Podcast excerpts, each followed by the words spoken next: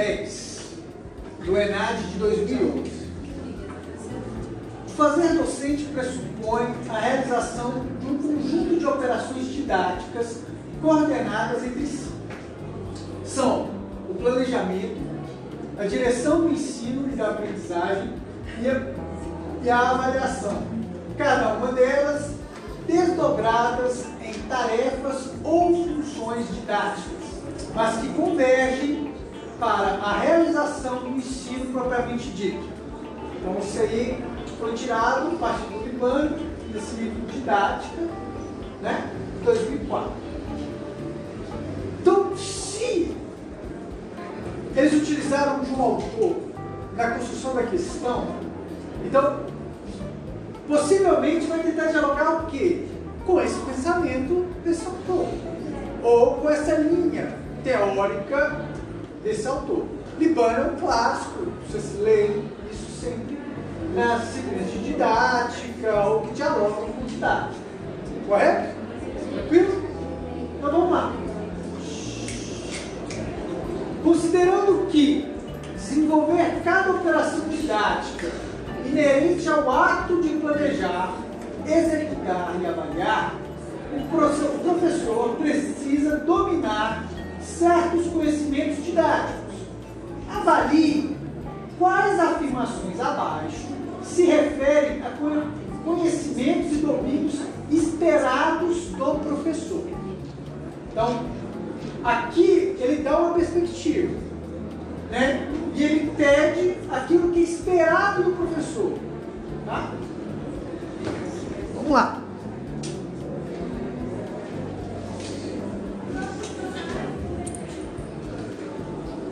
Quem pode ler a primeira e Lê alto para a gente gravar.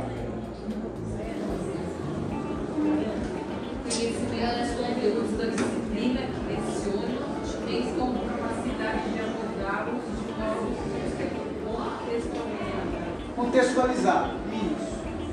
Conhecimento dos conteúdos da disciplina que leciona tem como capacidade de abordá-los de modo contextualizado. Tem alguma coisa aqui que está errada? Alguém, alguém e assim, por favor, se vocês identificam alguma coisa que vocês acham que está errado, ainda que esteja certo, fala. Porque é o momento da gente tirar dúvidas. Tem alguma coisa que vocês acham que está errado aqui? Do que é esperado do professor? É esperado do professor conhecimento dos conteúdos da disciplina que leciona, tem como capacidade de abordá-los de modo contextualizado? Bem certo isso, né? Então, beleza. A um está certo, você tem certeza absoluta. Então, quando vocês forem para as alternativas,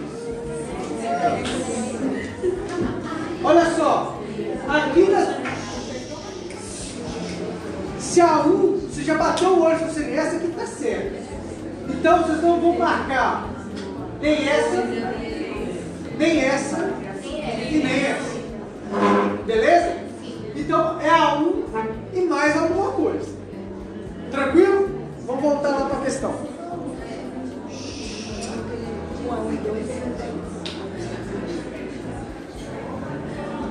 Domínio das técnicas de elaboração de provas objetivas por se configurar instrumentos quantitativos precisos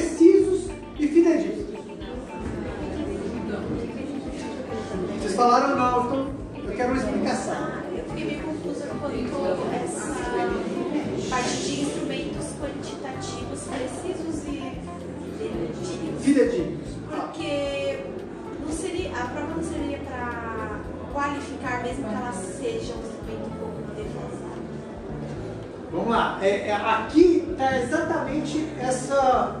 Está em jogo uma determinada concepção de avaliação. É, olha só, aqui, por que, que essa está errada?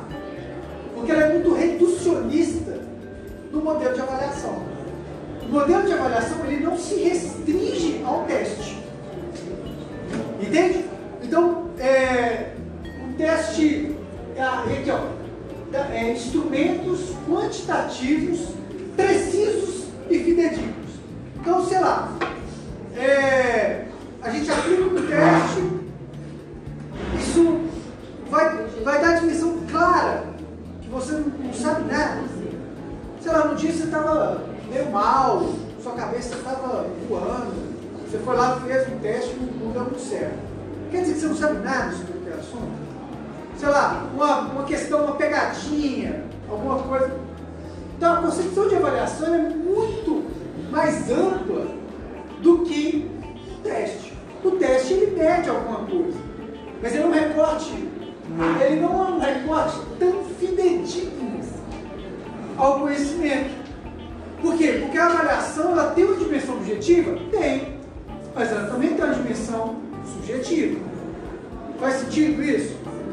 Então, seja no histórico escolar de vocês, seja é, na faculdade, seja presencialmente nos estágios que vocês fazem, né, na escola, não sei como vocês estão, é, vocês percebem isso. Tem várias formas de avaliar.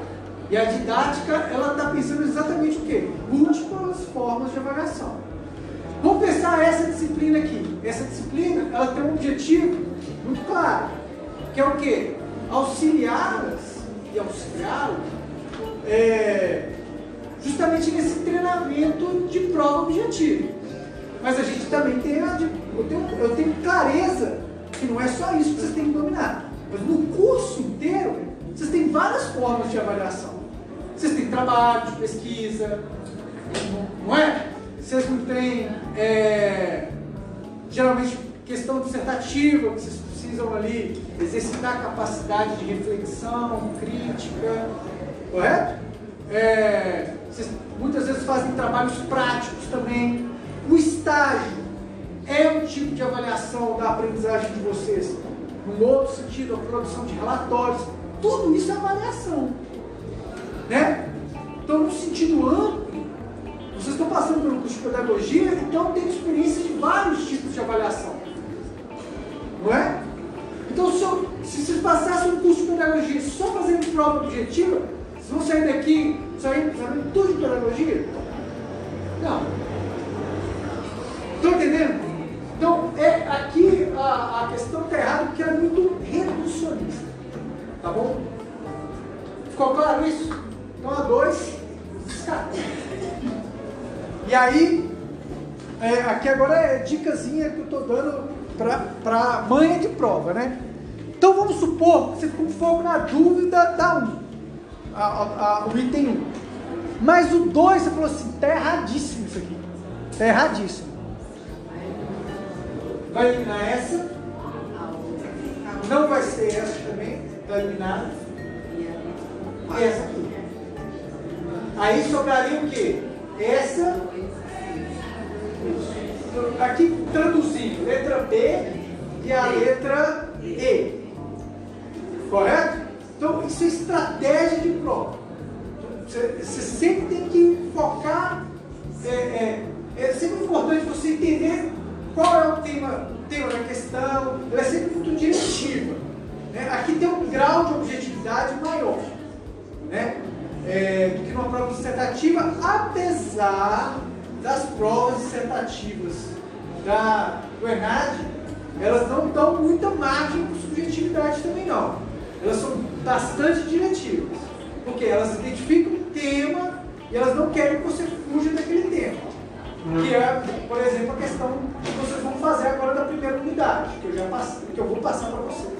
Que a gente discutiu na aula passada e que eu vou passar para vocês. Tá bom? Então, essas dicasinhas a gente vai dando à medida que for passando pela análise aqui. Terceiro, domínio de diferentes métodos e procedimentos de ensino e capacidade de escolhê-los conforme a natureza dos temas a serem tratados e as características estudantes. Vocês enxergam alguma coisa errada aqui? Olha só, como que a, a dimensão aqui é bem mais complexa, né? É bem mais ampla. Ó, espera-se que um professor ele tenha domínio de diferentes métodos, ou seja, métodos e procedimentos de ensino. Cara, o sujeito saber dar aula só de um jeito, ou saber fazer uma avaliação só de uma maneira, ele está ele, ele, ele tá o quê? Se ele só repete isso, ele está caindo o quê? Na instrumentalização, ele está caindo numa, num reducionismo desse processo. Escolhemos conforme a natureza dos temas, ou seja, determinado tema puxa uma metodologia. Por exemplo, vocês fazem disciplinas é, no campo das linguagens, da arte e tal. Muitas vezes chama um tipo de avaliação, um tipo de abordagem muito mais prática, uma dimensão muito mais prática do que uma disciplina de filosofia da educação. Vocês vão precisar discutir conceitualmente as coisas. Então, entendam que muitas vezes um tema ou um conteúdo, a natureza daquilo, demanda o quê? Uma análise do objeto de maneira diferente. Demanda métodos diferentes, demanda tipo de avaliação diferente. Faz sentido isso? Sim. Né? Dentro da experiência, vocês conseguem notar isso? É, ah, e mais, a serem tratados e as características dos estudantes. Então, é em consideração, né, ter um diagnóstico do seu aluno, do seu do estudante que está diante de você, é fundamental para você ter uma prática didática né, é, que se adapte àquele aluno. Nem todo aluno é igual, nem todo mundo tem o mesmo ritmo. Então, há, aqui é uma abertura é, uma concepção que é mais construtivista, mais. É, vocês entendem melhor do que eu, mais, mais crítica, né? Uma perspectiva crítica. Tá claro? Sacaram? Entenderam esse ponto? Beleza. É, então, a quarto item, né? Domínio do conteúdo do livro didático adotado, que deve conter todos os conteúdos a serem trabalhados durante o ano letivo. O que que está errado? É o tal do. O livro didático não é o único instrumento. Não necessariamente. Você pode trabalhar conteúdos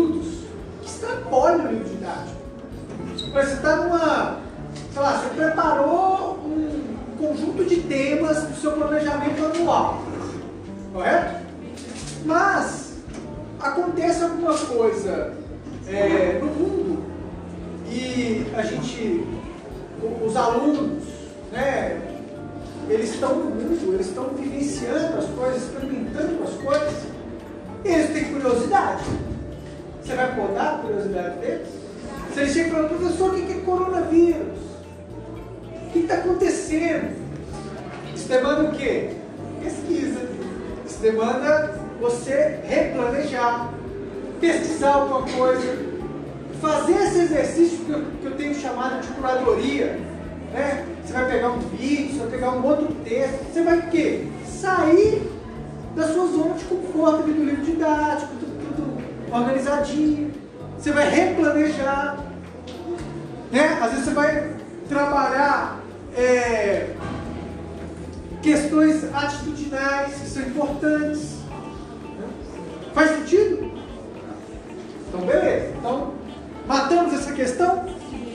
Claro, então, que a letra, é, o item 1 e 3 são os corretos, o 2 e o 4 errados. Beleza? Ficou claro? Vamos ver a estatística?